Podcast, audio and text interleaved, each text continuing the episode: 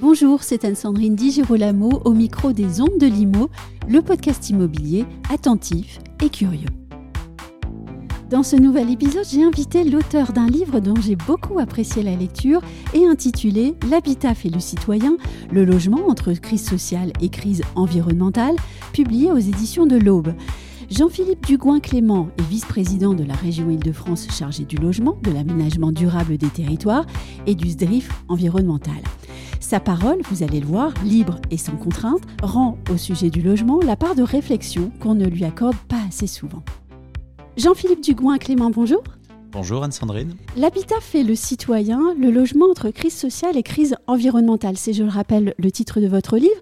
Et en lisant ce livre, personnellement, je me suis demandé ce qui vous importait le plus, en fait. Est-ce que c'est faire le constat, parfois amer, de ce qui ne fonctionne pas pour le logement en France et ou euh, l'idée qu'on peut aussi encore changer les choses car on a, au fond, à notre disposition beaucoup de solutions? Je ne vais pas vous faire du en même temps, mais je vous dirai les deux. Oui. Euh, faut bien je m'en doutais que vous diriez en même temps. Faut oui. C'est comme ça. C'est la période, et puis il paraît que c'est à la mode. Donc euh, voilà. Non, on ne peut pas ne pas tirer le constat. Euh, pour arriver à se projeter, eh bien c'est partir d'une base, d'un état à un instant T. Et donc c'est un constat, un constat qui aujourd'hui est assez terrible sur le logement qui ne fonctionne plus, qui ne remplit plus ce rôle. Normalement, le logement, ça doit être un vecteur d'émancipation sociale, individuelle et collective. Et aujourd'hui, c'est un facteur de renforcement euh, et d'aggravation des inégalités au sein de ce pays. Donc quand on a dit ça, c'est le constat. Après, j'essaye dans euh, ce livre, mais comme beaucoup d'autres acteurs du logement, euh, de faire des propositions qui se basent souvent sur le vécu qui peut être le mien en tant que maire, en tant que vice-président de région, en tant qu'acteur du logement. Enfin, on vit tous au travers du logement de ce qui peut être des propositions pour essayer de relancer la machine, de redonner, de redonner du souffle, certaines peuvent être coûteuses, d'autres ne coûtent strictement rien. Et vraiment, c'est essayer de euh, contribuer à, faire infuser des idées dans un secteur qui est devenu aujourd'hui un impensé de politique et dont moi, ce qui me rend euh, fou, ce qui, me met en colère, c'est que j'ai l'impression qu'aujourd'hui, on ne parle pas du logement, on ne le traite pas, on ne s'en occupe pas comme on devrait le faire au niveau national. Une autre chose m'a marqué, puisque vous prenez le temps du, récit plus long et de l'explication, vous qui êtes un élu et qui avez accès à la presse, et donc vous avez la possibilité de, vous exprimer. Et pourtant, vous avez pris ce temps-là.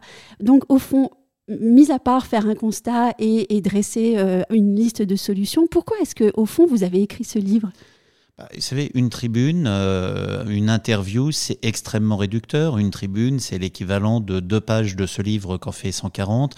Une interview, quand vous allez passer sur un, sur un média mainstream, c'est 30 ou 40 secondes. Là, on a un petit peu plus de temps, mais c'est très réducteur. Et pouvoir essayer de développer des idées, pouvoir essayer de les poser, pouvoir essayer de leur donner une durée de vie. L'avantage d'un livre, d'un écrit, c'est que c'est quelque chose qui reste, c'est quelque chose qui permet euh, de servir, qui permet euh, d'être une base de discussion pour l'avenir. Et c'est vraiment ce que j'ai voulu faire. Après, euh, faire, euh, faire un ouvrage, écrire un livre, c'est quelque chose qui prend du temps, euh, qui se travaille en amont. C'est quelque chose qui a mis six mois de travail à l'automne et à l'hiver de, de cette année pour arriver à être publié au mois de juin. Donc, c'est essayer d'avoir un travail de fond. Souvent, quand vous êtes élu, vous faites du sprint. Et eh bien là, c'est essayer de faire un marathon. Au fond, écrire, c'est aussi euh, affiner sa pensée. Oui, c'est euh, c'est euh, construire sa pensée aussi, parce que c'est prendre le temps de la réflexion, c'est retravailler ses idées, c'est des fois les remettre en place, c'est en abandonner quelques-unes, en affiner d'autres, écrire sur un essai de ce type, qui est un essai politique et technique, on n'est pas sur un roman sexy, j'en suis mm. désolé, c'est aussi comment essayer de se confronter, c'est essayer pendant le temps de l'écriture euh, d'échanger sur certains sujets pour essayer de les creuser avec euh, des interlocuteurs divers. Donc au fond, c'est vraiment un travail euh, de fond qui est, porté et qu'aujourd'hui, bah, j'ai envie d'essayer de partager. Alors, ça n'est pas un roman sexy, ceci dit, je peux dire qu'il est vraiment très agréable de le lire. Ça, c'était une parenthèse. Quel regard posez-vous sur les politiques du logement les plus récentes en France? Par exemple, le premier quinquennat d'Emmanuel Macron ou bien le début de son second quinquennat? Le problème, c'est que le logement n'a pas été conçu comme une politique à part entière. Oui. Euh, le logement, euh, qui pour moi est un sujet majeur comme l'éducation nationale, c'est un des seuls sujets totalement transversaux qui conditionnent nos vies. Parce que c'est le premier poste de dépenses captives, parce que ça conditionne la réussite scolaire de nos enfants, ça conditionne nos réussites familiales, ça conditionne l'accès au logement, l'accès au transport. C'est quelque chose qui a été totalement pensé au silo et de manière réducteur on l'a pensé soit sous une logique totalement comptable, euh, droit fiscal, comment on mm. se confiscalise les choses, ou alors totalement norme de la construction. Euh, c'est devenu un impensé politique. Euh, sous le premier quinquennat, ça a été tout d'abord le choc de l'offre qui était annoncé en 2017, qui ne s'est jamais produit. On a eu dans un premier temps un ministre, Julien de Normandie, qui a fait un véritable travail de simplification. La loi Allure a permis de simplifier des choses. On était dans une période où je serais tenté de dire le logement marchait tout seul. Les mm. trois meilleures années de production de logement en France sur les dernières, c'est 2017, 2018, 2019. Donc d'une certaine manière, il y a eu un accompagnement d'un mouvement naturel.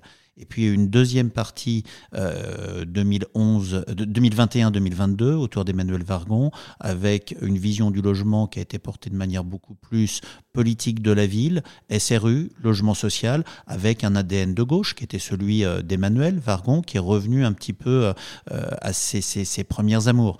Et depuis, ben, on s'aperçoit qu'on a aujourd'hui une crise majeure sur le logement.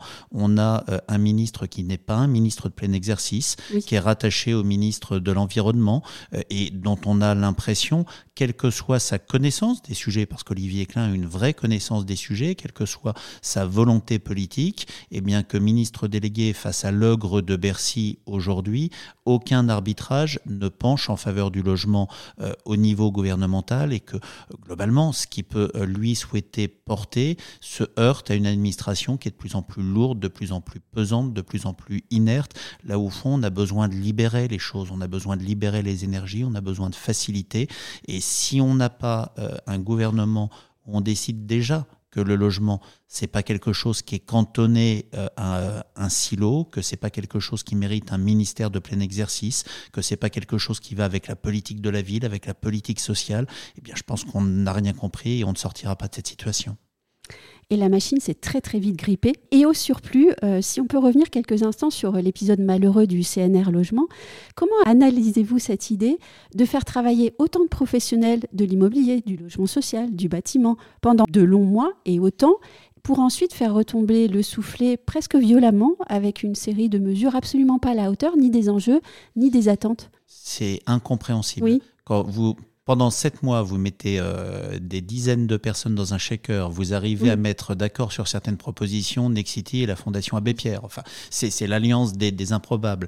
Qu'au bout euh, de sept mois, euh, vous dites on fait un plan de relance pour le logement qui se limite à une économie budgétaire de 2 milliards.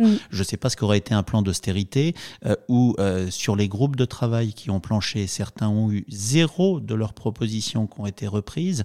Enfin, c'est quelque chose de totalement déceptif. Pour se dire les choses, il aurait mieux valu ne strictement rien faire, euh, je ne me l'explique pas ou je ne l'explique que par le fait qu'à un moment, Bercy a dû dire euh, on arrête les choses, on ne mettra pas d'argent, on fait des économies, sinon la France va perdre son syndrome de l'andouillette, vous savez, c'est le syndrome des 5A. Donc on n'aura plus la notation 5A euh, ou 2A ou 3A, et donc on fait des économies, on coupe. Bon, alors soit c'est une inconséquence politique totale d'avoir lancé ça, soit c'est avoir eu beaucoup d'optimistes, et ne pas avoir mesuré euh, le poids aujourd'hui dans l'état du ministère des Finances.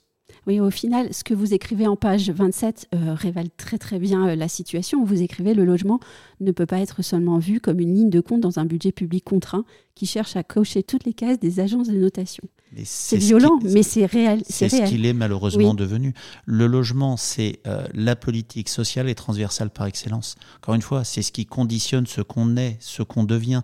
Quand on ne crée plus du logement au concret, du mal logement, qu'on aménage mal la ville, euh, eh bien, on arrive à des situations euh, comme on l'a vécu il y a quelques jours avec une société qui se délite, qui n'a plus de cohésion. C'est potentiellement des émeutes urbaines, mais c'était aussi le phénomène des gilets jaunes il y a quelques années. c'était le fait d'avoir construit de la ville qui ne crée plus de l'union, mais au fond qui contribue à écarter les gens les uns des autres. Et, justement, vous parlez des émeutes. Je vais revenir à votre titre, euh, L'habitat fait le citoyen. Cette série d'émeutes, elle a interrogé et elle interroge notre société en de bien nombreux points, même par-delà la question du logement. Il est courant d'entendre euh, de grands dirigeants euh, d'entreprises de l'immobilier, je pense par exemple à Véronique Bédag, parler de bombes sociales pour évoquer la crise du logement.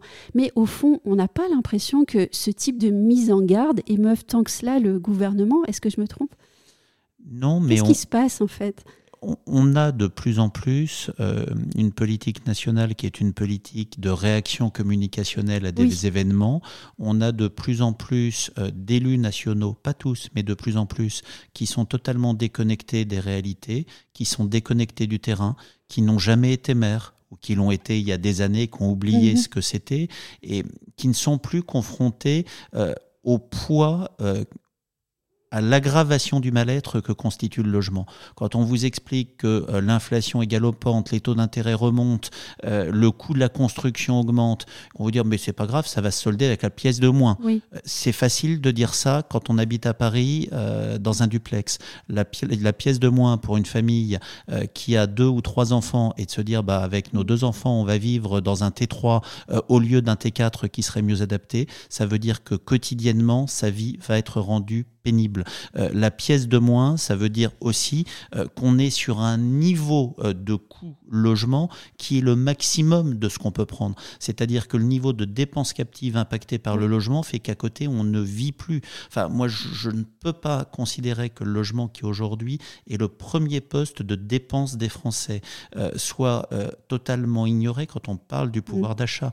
Parler du pouvoir d'achat, c'est pas faire un chèque de 50 ou 100 euros au mois de décembre pour aider des Français qui ne s'en sortent plus à payer du carburant. C'est peut-être se poser la question réelle de sur ce sujet qui est 30, 40, 45% des dépenses des ménages, notamment des ménages les plus modestes, eh bien comment on fait pour alléger un peu la facture? Et alléger la facture, c'est-à-dire qu'il faut produire plus, qu'il faut maîtriser les prix de sortie, et il y a beaucoup de choses. Encore une fois, moi je propose par exemple de plafonner les prix de cession du foncier. C'est quelque chose qui ne coûterait rien à l'État, ça peut même lui rapporter de l'argent. Pourquoi est-ce qu'on ne le fait pas? Pourquoi est-ce qu'on autorise un niveau de surspéculation dans des zones tendues sur des prix de foncier qui fait que derrière, on aura des familles qui vont vivre extrêmement mal? Est-ce à dire que euh, le logement devrait devenir un sujet politique en France, puisqu'il ne l'est pas? Ben, c'est devenu un impensé politique, alors que pour moi, c'est vous savez, moi je crois énormément que le logement, euh, c'est pas une idée de gauche, c'est pas une politique de droite. Il n'a rien à voir avec la politique. C'est quelque chose qui est totalement transversal et transcourant. Et moi je rêve euh, d'un système politique où euh, on puisse sortir des clivages entre les partis, qu'on puisse sur six, huit sujets majeurs essayer de se dire on avance ensemble fait pas forcément ce qu'on aurait souhaité, mais on se met d'accord sur six ou huit sujets et on avance ensemble parce que c'est des sujets majeurs et le logement, comme la santé, euh, comme l'éducation nationale, ça en fait partie. Mais est-ce à dire que pour pouvoir mettre en œuvre une politique du logement qui soit utile, efficace et d'envergure, alors l'une des priorités serait de, de parvenir à mettre le logement au cœur du débat politique, voire, rêvons un peu, au cœur du débat d'une prochaine présidentielle? Moi, je, pas trop tard. Non, mais moi j'en rêve. La réalité, c'est que les trois dernières élections présidentielles, le logement a été euh, un phénomène totalement marginal du débat présidentiel, alors même que l'élection présidentielle de 2022 s'est faite sur le pouvoir d'achat. et, on n'a pas parlé de logement. C'est un sujet extrêmement connexe. Ce qui est totalement, ce qui est totalement fou. Et on se rend compte qu'il y a une sorte euh, de, de, les politiques n'osent pas aller dessus. Alors probablement parce que le logement, souvent, c'est des mesures techniques, donc c'est difficile à expliquer dans un discours très réducteur. C'est la démocratie Twitter vous êtes en 140 signes, expliquer quelque chose de technique, c'est compliqué. Euh, et puis aussi parce que le logement, c'est un côté angoissant. C'est de dire on construit. Alors, euh, qu'est-ce qu'on construit? Qu'est-ce qu'on fait à côté de chez moi? Est-ce qu'on change ma ville? Donc, c'est des choses qui peuvent être angoissantes. Et je pense que c'est aussi pour ça que le débat politique national ne s'en empare pas. Et puis aussi parce qu'il n'y a plus de portage politique majeur du logement depuis des années. Le dernier très grand ministre du logement et de la ville, ça a été Jean-Louis Borloo qui me fait l'honneur de mmh. préfacer euh, mon livre. Et ça a été le dernier qui a été capable de parler d'égal à égal avec Bercy, le ministre des Finances, et avec Matignon, le Premier ministre, parce qu'il avait la confiance de, du président de la République et parce que d'une certaine manière, il a été capable politiquement de bouger les lignes. Votre livre couvre bon nombre des sujets du moment. Alors, euh, je vais, les, je vais les citer un petit peu en vrac. On parle de surélévation, de densification ou de concentration, de rénovation énergétique, euh, de réversibilité des bâtiments, du ZAN, euh, de la qualité des aménagements, en passant même par la hauteur des plafonds. Et puis, l'idée aussi bienvenue, à mon sens, que l'esthétique compte énormément. Au fond, on voit en vous lisant, et, même si on le sait, c'est bien de le voir réuni en quelques pages, on, a en main beaucoup de solutions euh, pour répondre à cette crise du logement qui est malheureusement euh, conjuguée à une crise environnementale et sociale désormais. Pourtant, personnellement, moi, je m'interroge sur la qualité des politiques qui sont mises en œuvre euh, au quotidien, parce qu'il y a une impression que toutes ces décisions, elles sont prises sujet par sujet et sans vision globale, ce qui aboutit souvent à de graves loupés. C'est vrai, c'est vrai. On manque de politique d'aménagement du territoire euh, dans ce pays. Ça a été euh, la DATAR euh, pendant des années qui portait l'aménagement du territoire, qui a disparu il y a de cela déjà quelques décennies. On a un aménagement qui est porté par le bloc local, c'est-à-dire les communes et les intercommunalités qui ont été extrêmement paupérisées ces dernières années et donc qui ont aussi, pour certaines, beaucoup de difficultés à accepter le logement parce que de nouveaux habitants, c'est de nouvelles dépenses. Donc quand vous avez déjà plus d'argent, bah, vous êtes en fermer la porte, et puis qui ont euh, pour euh, maîtriser leur construction, maîtriser les projets d'aménagement. Ça veut aussi dire qu'il faut avoir de l'ingénierie, il faut pouvoir rémunérer des cadres ou payer des euh, conseils extérieurs qui viennent accompagner les communes, et on voit bien qu'il y a là-dessus une fragilité. Alors il y a des outils qui peuvent venir accompagner des aménageurs publics, Grand Paris Aménagement en est un, mais il y en a d'autres qui sont des sachants qui peuvent venir permettre aux communes, aux agglomérations, d'avoir une logique un peu prospective, un peu cohérente de ce qui a été fait. Il y a des outils qui permettent de travailler sur des remembrements fonciers cohérents après maîtriser. Les établissements publics fonciers euh, en sont un. Mais on se rend compte qu'on est, euh, on a une vraie difficulté de euh, ligne politique générale, de cohérence générale et de portage politique général. Au fond, dans ma très longue question précédente, il n'y en avait qu'une seule. À quand un super ministre du logement avec de vrais pouvoirs? C'est, j'espère, le plus tôt possible. Le dernier a été très certainement euh, Jean-Louis Borloo à couvrir un champ de politique extrêmement large. Il y a eu des ministres du logement qui ont fait énormément de travail, mais depuis Jean-Louis Borloo, aucun n'a été mis en situation euh, d'être euh, ministre de plein exercice avec un ministère large qui lui permette d'avoir cet impact politique, de faire du logement une priorité nationale et non plus un impensé politique. Quel destin souhaitez-vous pour ce livre? Bah, je souhaite tout simplement, dans un euh, domaine où euh, beaucoup d'acteurs parlent du logement, ce que je propose dedans, mm. ça a déjà été euh, proposé ou évoqué par beaucoup. Enfin, j'ai aucune primauté et j'ai mm. pas de droit d'auteur sur les idées qui sont dedans, que ça soit par. Non, mais c'est un manuel très pratique. En mais, revanche, mais que ce soit par des aménageurs, des promoteurs, des bailleurs sociaux, des associations, on peut retrouver beaucoup de choses dedans.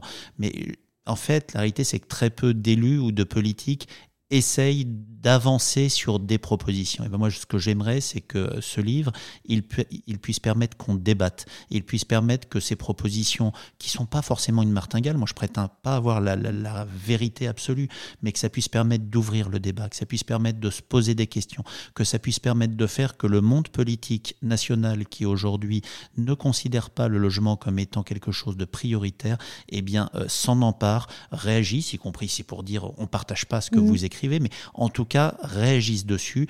Euh, qu'à un moment, la vie politique, c'est le débat. Et quand on débat pas du logement, on débat pas de la vie des Français. Et est-ce qu'il est le, préambule à un programme, par exemple? Pourquoi pas? Enfin, moi, euh, encore une fois, les quelques idées que je propose, les 15 ou 20 propositions que je peux faire dedans, euh, enfin, moi, je suis un élu centriste profondément, euh, girondin, humaniste, mais si des élus de gauche ou de droite veulent prendre, mais moi, ça me va très bien. ce qui m'intéresserait, c'est que les choses bougent. Merci beaucoup, Jean-Philippe Ducoin-Clément. Merci.